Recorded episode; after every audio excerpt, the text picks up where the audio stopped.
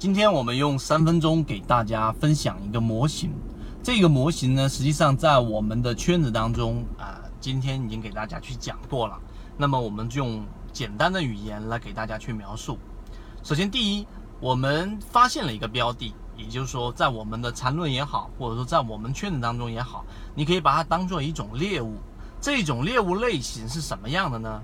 第一个，它在二零一七年、二零一八年。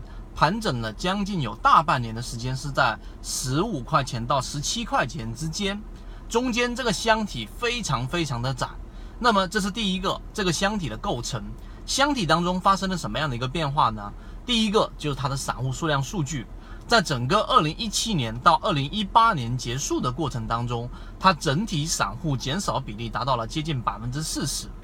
百分之四十是什么一个概念啊？也就相当于在这一个。非常窄幅的箱体当中，它减少的散户数量原来可能是七万个股东，一下子变成了三万五啊，甚至还会更低。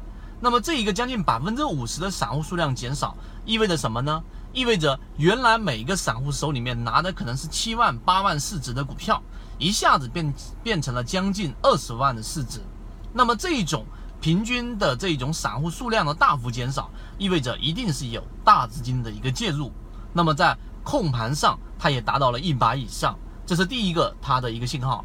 第二个，在二零一八年的这个中旬左右啊，那这只个股出现了一波快速的下跌，这一波下跌从十七块钱最低跌到了六块多。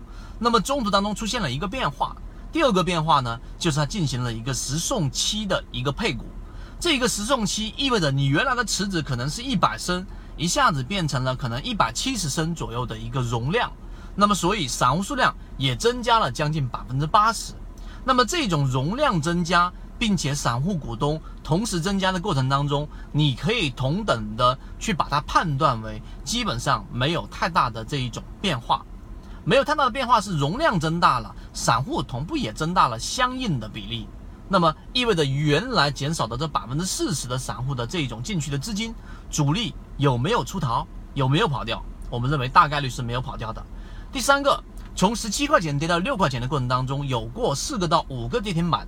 这个跌停板过程当中，这一只个股呢是有质押的啊，这个质押的爆仓导致了它这种下跌。那么我们就会自然而然的想起一个判断。在二零一七年到二零一八年这一波调整的时候，它的主力到底有没有跑掉？有两种可能。